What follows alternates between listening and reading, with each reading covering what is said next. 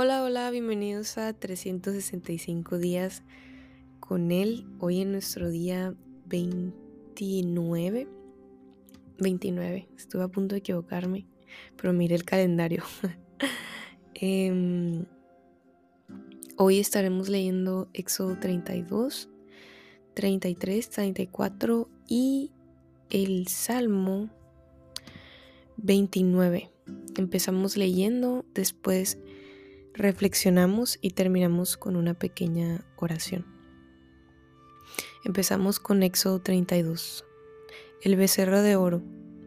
Al ver los israelitas que Moisés tardaba en bajar del monte, fueron a reunirse con Aarón y le dijeron, Tienes que hacernos dioses que marchen al frente de nosotros porque a ese Moisés que nos sacó de Egipto no sabemos qué pudo haberle pasado. Aarón respondió, Quítenle los aretes de oro a sus mujeres, a sus hijos e hijas y tráiganmelos. Todos los israelitas se quitaron los aretes de oro que llevaban puestos y se los llevaron a Aarón, quien los recibió y los fundió. Luego cinceló el oro fundido e hizo un ídolo en forma de becerro. Entonces exclamó el pueblo, Israel, aquí tienes a tus dioses que te sacaron de Egipto. Cuando Aarón vio esto, construyó un altar enfrente del becerro y anunció, Mañana haremos fiesta en honor del Señor. En efecto, al día siguiente los israelitas madrugaron y presentaron holocaustos y sacrificios de comunión. Luego el pueblo se sentó a comer y a beber y se levantó para entregarse al desenfreno. Entonces el Señor dijo a Moisés, Baja, porque ya se ha corrompido el pueblo que sacaste de Egipto. Demasiado pronto se han apartado del camino que les ordené seguir, pues no solo han fundido oro y se han hecho un ídolo en forma de becerro, sino que se han postrado ante él. Le han ofrecido sacrificios y han declarado, Israel, aquí tienes a tus dioses que te sacaron de Egipto. Ya me he dado cuenta de que este pueblo terco, añadió el Señor dirigiéndose a Moisés, tú no te metas. Yo voy a descargar mi ira sobre ellos y los voy a destruir, pero de ti haré una gran nación. Moisés buscó el favor del Señor su Dios y le suplicó, Señor, porque ha de encenderse tu ira contra este pueblo tuyo que sacaste de Egipto con gran poder y con mano poderosa. ¿Por qué dar pie a que los egipcios digan que nos sacaste su país con la intención de matarnos en las montañas y borrarnos de la faz de la tierra? Calma el ardor de tu ira, aplácate y no traigas sobre tu pueblo esa desgracia. Acuérdate de tus siervos Abraham, Isaac e Israel. Tú mismo prometiste que harías a sus descendientes tan numerosos como las estrellas del cielo. Tú prometiste que darías a sus descendientes toda esta tierra como su herencia eterna. Entonces el Señor se calmó y desistió de hacer a su pueblo el daño que había sentenciado. Moisés dio vuelta y bajó de la montaña. Cuando bajó, traía en sus manos las dos tablas del pacto, las cuales estaban escritas por sus dos lados. Tanto las tablas como la escritura grabada en ella eran obra de Dios. Cuando Josué oyó el ruido y los gritos del pueblo, dijo a Moisés, se oyen en el campamento gritos de guerra, pero Moisés respondió, Lo que escucho no son gritos de victoria, ni tampoco lamentos de derrota, más bien lo que escucho son canciones. Cuando Moisés se acercó al campamento y vio el becerro y las danzas, ardió en ira y arrojó de sus manos las tablas haciéndolas pedazos al pie del monte. Tomó entonces el becerro que habían hecho y lo quemó en el fuego. Luego lo molió hasta hacerlo polvo, lo esparció en el agua y se lo dio a beber a los israelitas. Aarón le dijo, ¿qué te hizo este pueblo? Porque lo has hecho cometer semejante pecado. Señor mío, no te enojes, contestó Aarón. Tú bien sabes cuán inclinado al mal es este pueblo.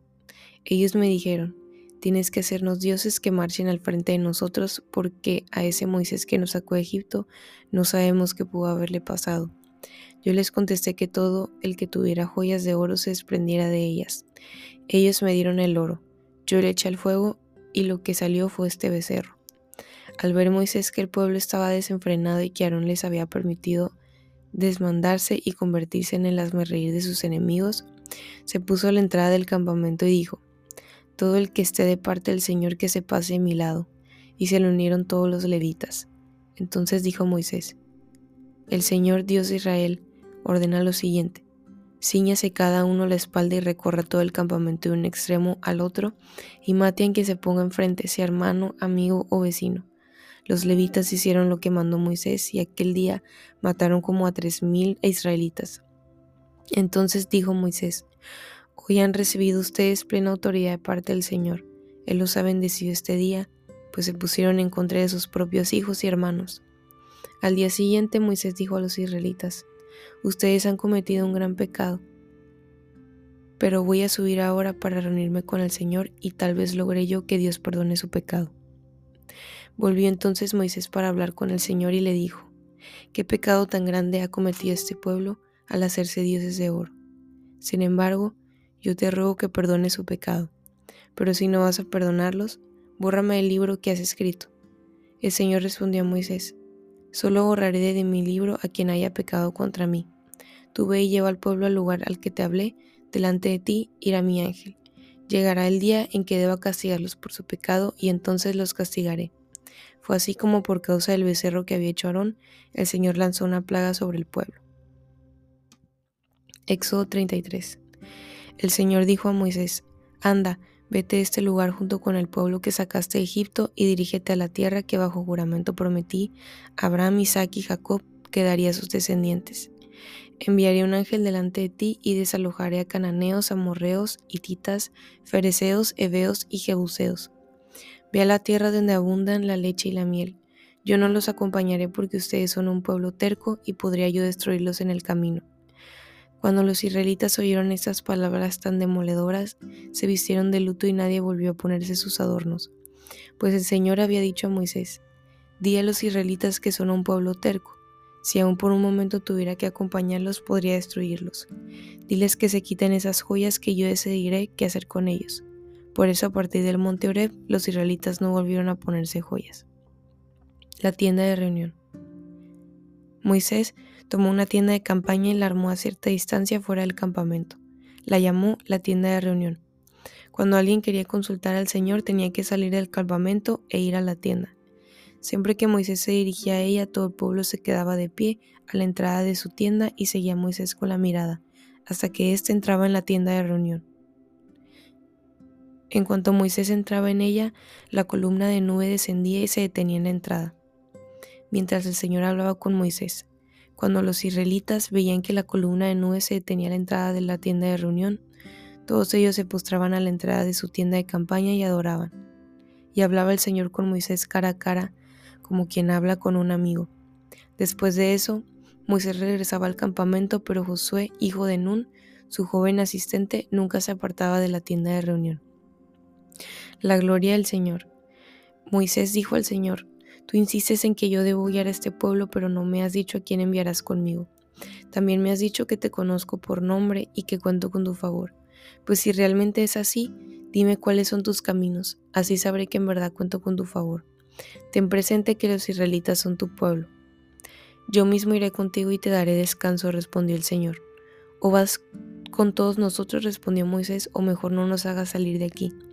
Si no vienes con nosotros, ¿cómo vamos a saber tu pueblo y yo que contamos con tu favor? ¿En qué seríamos diferentes de los demás pueblos de la tierra? Está bien, haré lo que me pides, dijo el Señor a Moisés. Pues cuentas con mi favor y te conozco por nombre. Déjame ver tu gloria, insistió Moisés. Y el Señor respondió, Voy a darte pruebas de mi bondad y te dará conocer mi nombre. Tendré misericordia de quien quiera tenerla y seré compasivo con quien quiera hacerlo pero debo aclararte que no podrás ver mi rostro porque nadie puede verme y seguir con vida. Cerca de mí hay un lugar sobre una roca, añadió el Señor. Puedes quedarte ahí. Cuando yo pase en toda mi gloria, te pondré en una hendidura de la roca y te cubriré con mi mano hasta que haya pasado. Luego retiraré la mano y podrás verme la espalda, pero mi rostro nadie lo verá. Éxodo 34. Las nuevas tablas de piedra. El Señor dijo a Moisés, Labra dos tablas de piedra semejantes a las primeras que rompiste. Voy a escribir en ellas las mismas palabras que estaban escritas en las primeras. Prepárate para subir mañana a la cumbre del monte Sinaí y presentarte allí ante mí. Nadie debe acompañarte ni debe verse a nadie en ninguna parte del monte. Ni siquiera las ovejas y las vacas pueden pasar frente al monte. Moisés labró dos tablas de piedra semejantes a las primeras, y muy de mañana las llevó en sus manos al monte Sinaí, como se lo había ordenado el Señor.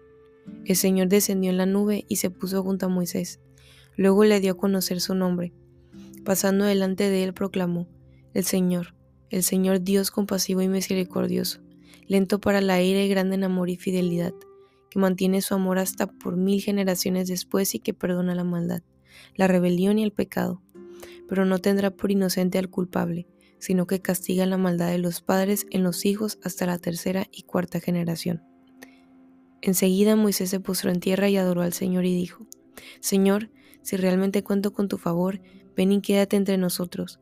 Reconozco que este es un pueblo terco, pero perdona nuestra iniquidad y nuestro pecado y adoptamos como tu herencia. El nuevo pacto. Mira el pacto que hago ahora, respondió el Señor. A la vista de todo el pueblo haré maravillas que ante ninguna nación del mundo han sido realizadas.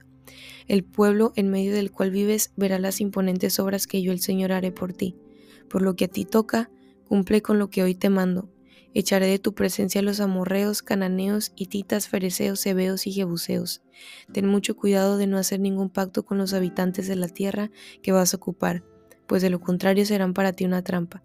Derriba sus altares, haz sus piedras sagradas y sus imágenes de la diosa Acera. No adores a otros dioses porque el Señor es muy celoso, su nombre es Dios celoso.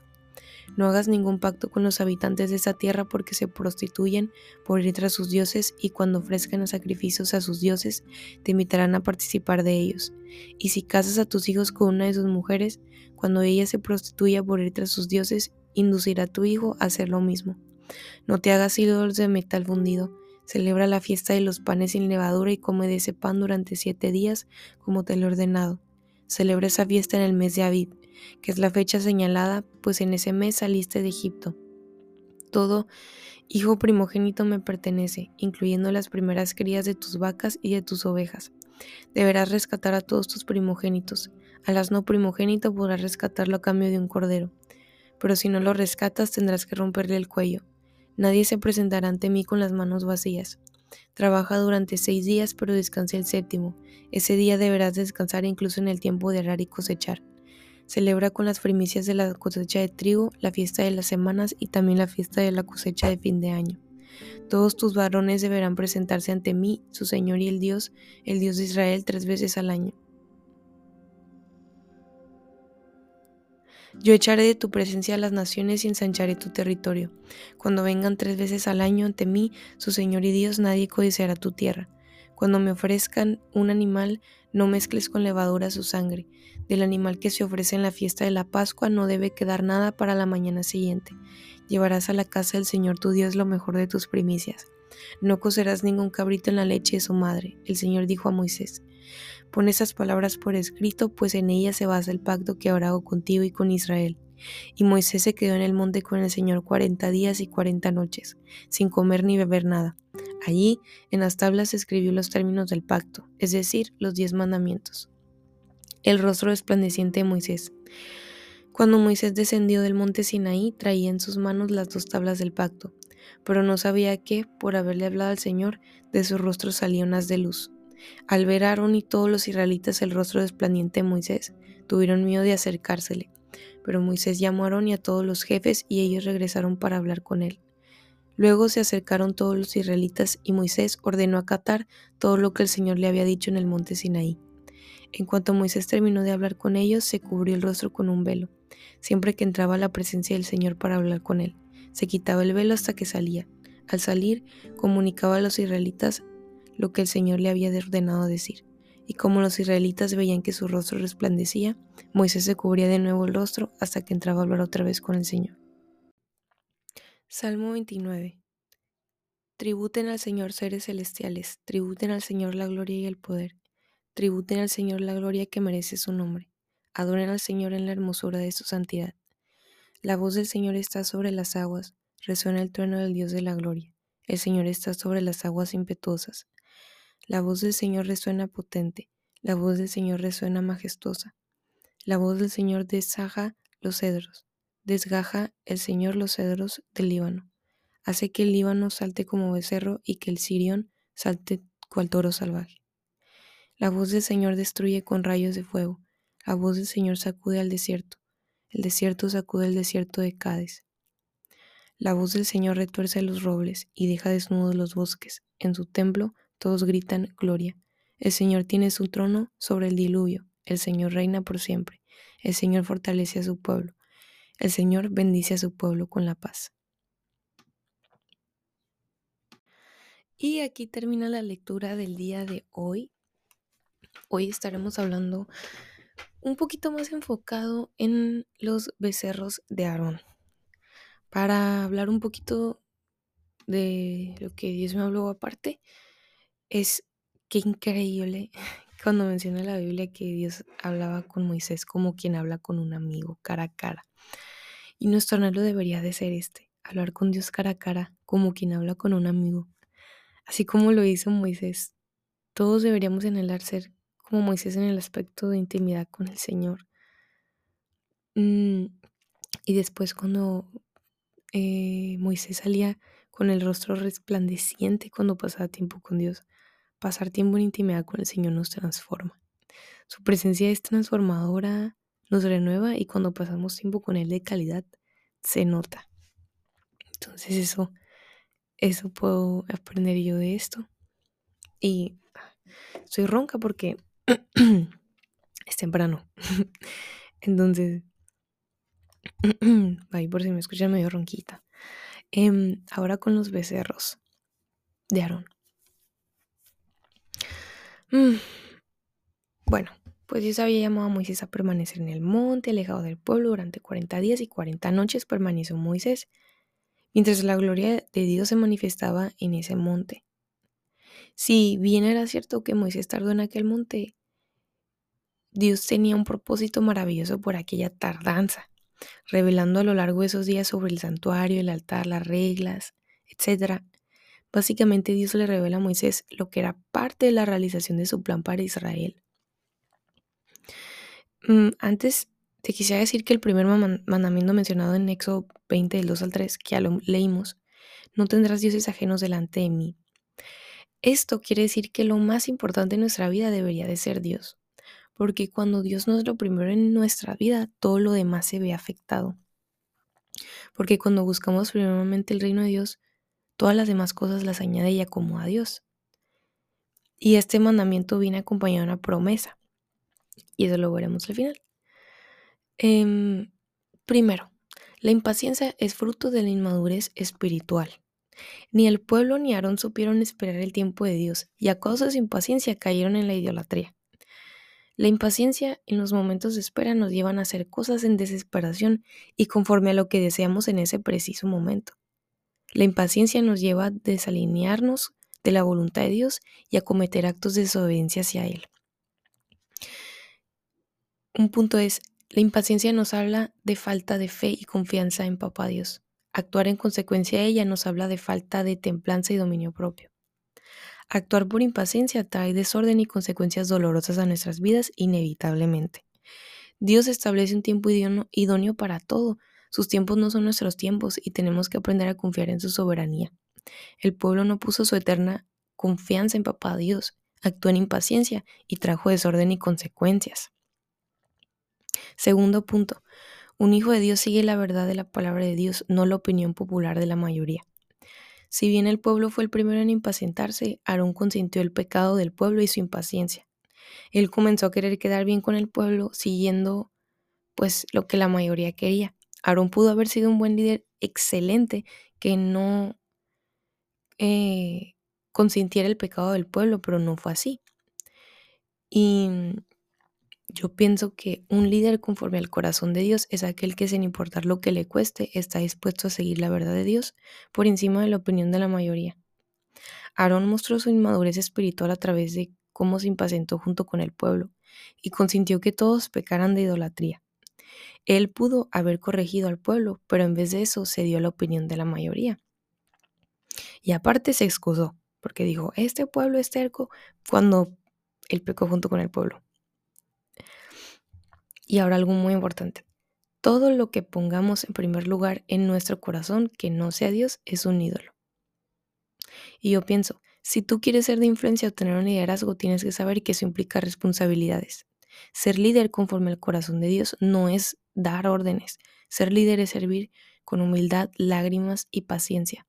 Ser líder es ser radical, como lo fue Jesús. Ser líder es hablar la verdad de Dios y testificar, aun sabiendo que te puede costar críticas y muchas oposiciones. Por ejemplo, podemos pensar en el liderazgo de Pablo.